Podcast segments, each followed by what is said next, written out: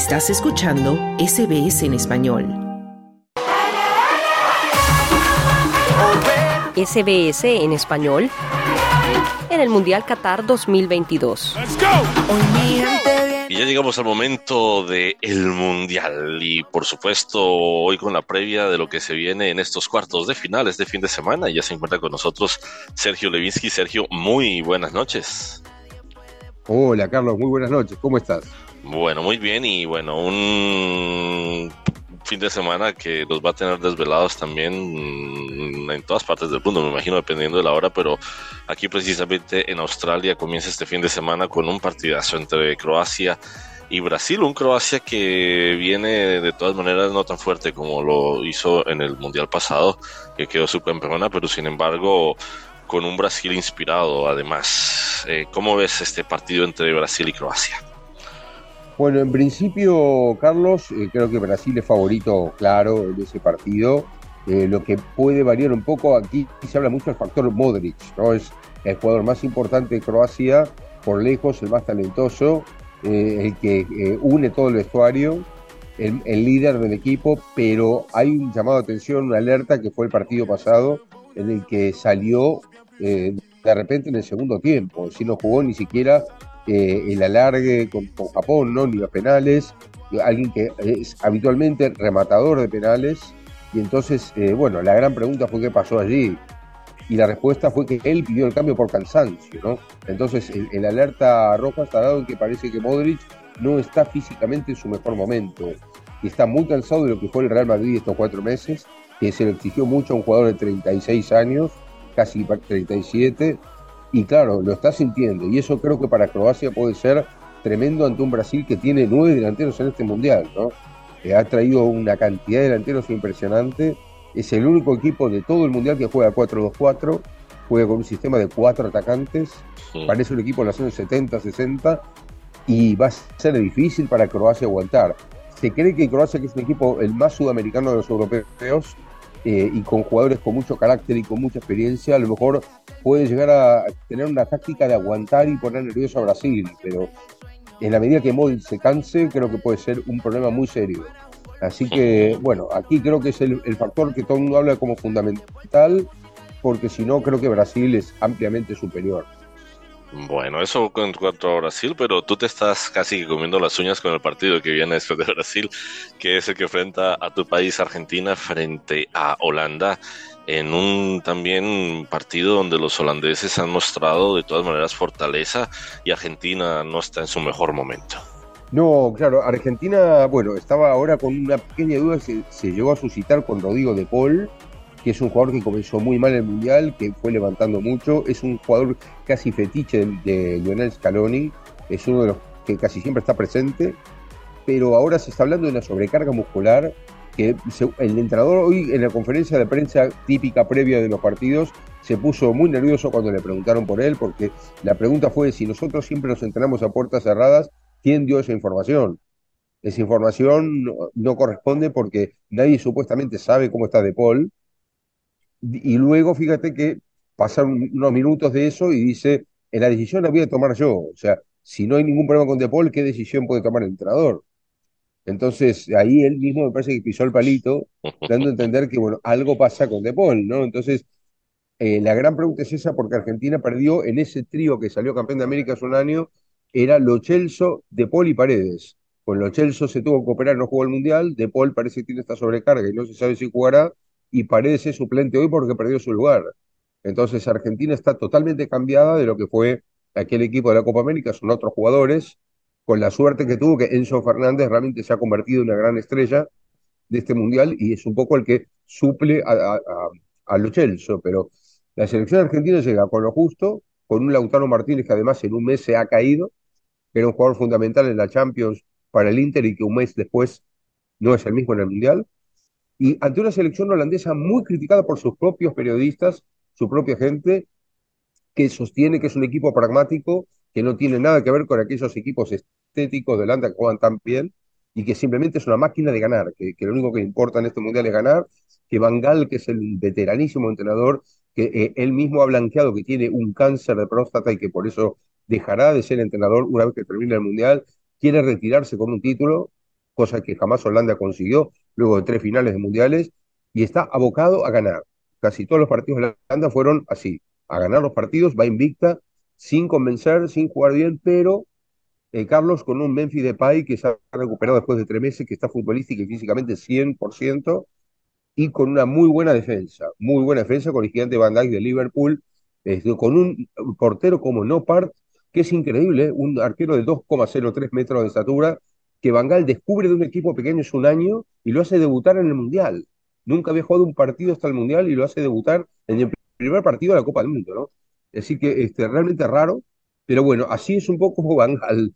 Siempre fue un poco así, de jugarse todas las fichas a alguien, le ha salido bien, y bueno, Holanda es eso. Ahora, eh, estadísticamente y por lo que es la historia entre los dos equipos, están 50 y 50. Realmente una paridad. No descartaría, Carlos, ahí alargue y no sé si penales. No sé, todo puede pasar en ese partido.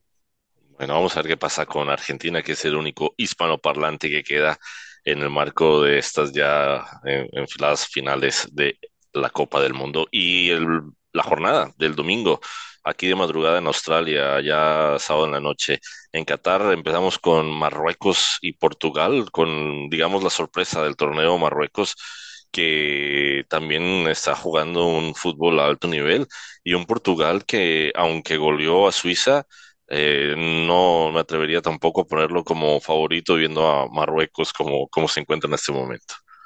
Sí, efectivamente. Eh, lo primero para decirte, Carlos, es que Marruecos va a ser casi seguro local otra vez porque el público ha llenado todos los estadios, grita como loco, eh, es impresionante. España casi, había un par de banderitas españolas que trataban de sobresalir en algún momento entre tanto público de Marruecos, es impresionante eso. Y luego que Marruecos va por la historia, porque Marruecos de pasar a Portugal será el primer equipo de la historia en un mundial africano en semifinales. Nunca nadie lo había conseguido, así que Marruecos está a un partido de conseguirlo y realmente está jugando muy bien. Sí me parece que el otro día contra España hizo un enorme desgaste en el primer tiempo y después se tuvo que replegar por tanto que corrió. Entonces, yo creo que debería aprender esa lección y graduar un poco los tiempos para no tener que hacer esto de todos al ataque y luego todos atrás para, aguantar, ¿no? Entonces, no sé cómo lo manejará, pero claro, Marruecos no tiene ningún equipo improvisado, son varios jugadores muy conocidos los que están siguiendo la Liga Española los conocen bien porque algunos de ellos juegan y son protagonistas, como Bono, el, arquero que se ha convertido en héroe el otro día con los penales de España, pero también Amrabat, que jugó también allí, que ahora está en la Fiorentina, que fue para mí el mejor jugador del campo, el volante, luego Bufal arriba, eh, bueno, Nesri, que ha sido goleador del fútbol español en Sevilla, que ahora está en Francia, cantidad de jugadores, Abde, que también pertenece al Barcelona, que ahora está cedido, cantidad de jugadores realmente muy conocidos. Eh, bueno, Hakim, me estoy olvidando del PSG. Es decir, bueno, realmente una cantidad impresionante de jugadores de muy buen pie, de muy buena habilidad. Y va a ser difícil para, para un Portugal raro también, como decía Carlos, porque Portugal le metió 6 a 1 a Suiza, que es difícil meterle 6 a 1 a Suiza, con Gonzalo Ramos que aparece con un hat-trick siendo suplente de Cristiano y teniendo al final la posibilidad de jugar el partido que ahora lo pone en aprietos a Fernando Santos, al entrenador, porque ¿qué hago? ¿Pongo a Cristiano que es una estrella o pongo a Gonzalo Ramos que marcó tres goles el último partido?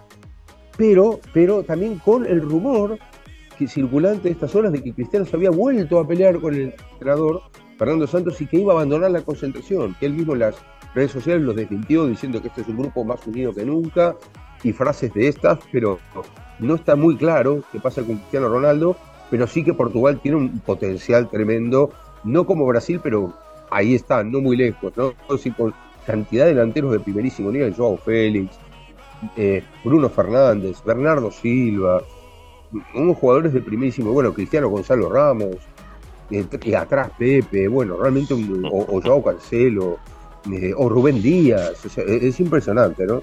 Entonces, bueno, es un gran partido para ver, realmente puede ser muy hermoso de ver estéticamente ese partido, puede estar muy bien. Bueno, y uno de los platos fuertes de esta jornada, que es Inglaterra-Francia, que muchos de los ojos en el Mundial están puestos, digamos, por ser uno de los partidos de más alto nivel y sobre todo por la historia entre Inglaterra y Francia. Sí, bueno, yo te diría, como, como, como saben todos, soy argentino, pero si tuviera que elegir entre los cuatro partidos para ir a ver, iría a ver ese. Claramente, si tuviera la posibilidad, iría a ver Inglaterra-Francia, que es el mejor partido de los cuatro. Es un tremendo choque de potencias, tremendo, tremendo. Creo que hay una levísima ventaja a favor de Francia porque Francia es el, campeón del mundo y mantiene un nivel muy alto. Eh, tiene jugadores en todos los puestos y creo que tiene algo más de ataque que Inglaterra. Pero si no es por eso, Inglaterra es unos pocos que le puede ganar a Francia, que le puede ser partido una gran generación de futbolistas ingleses. Realmente hace mucho que Inglaterra no tenía un equipo tan fuerte en todas las líneas, tiene jugadores muy buenos en todas partes, buen banco de suplentes y va a ser durísimo para Francia. El gran problema de ese partido yo veo es que las consecuencias que puede tener el equipo que gane es el desgaste para la semifinal.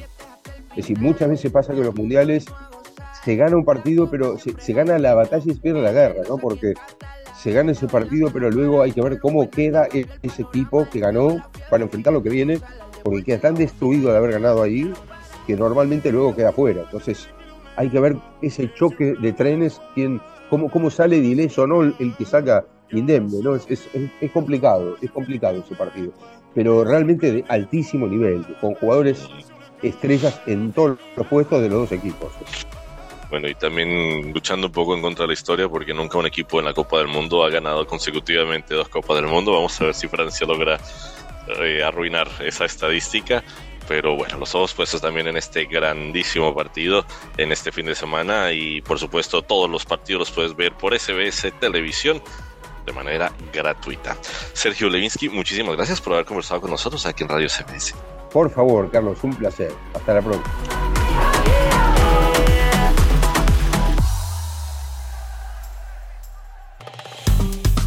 Dale un like, comparte, comenta.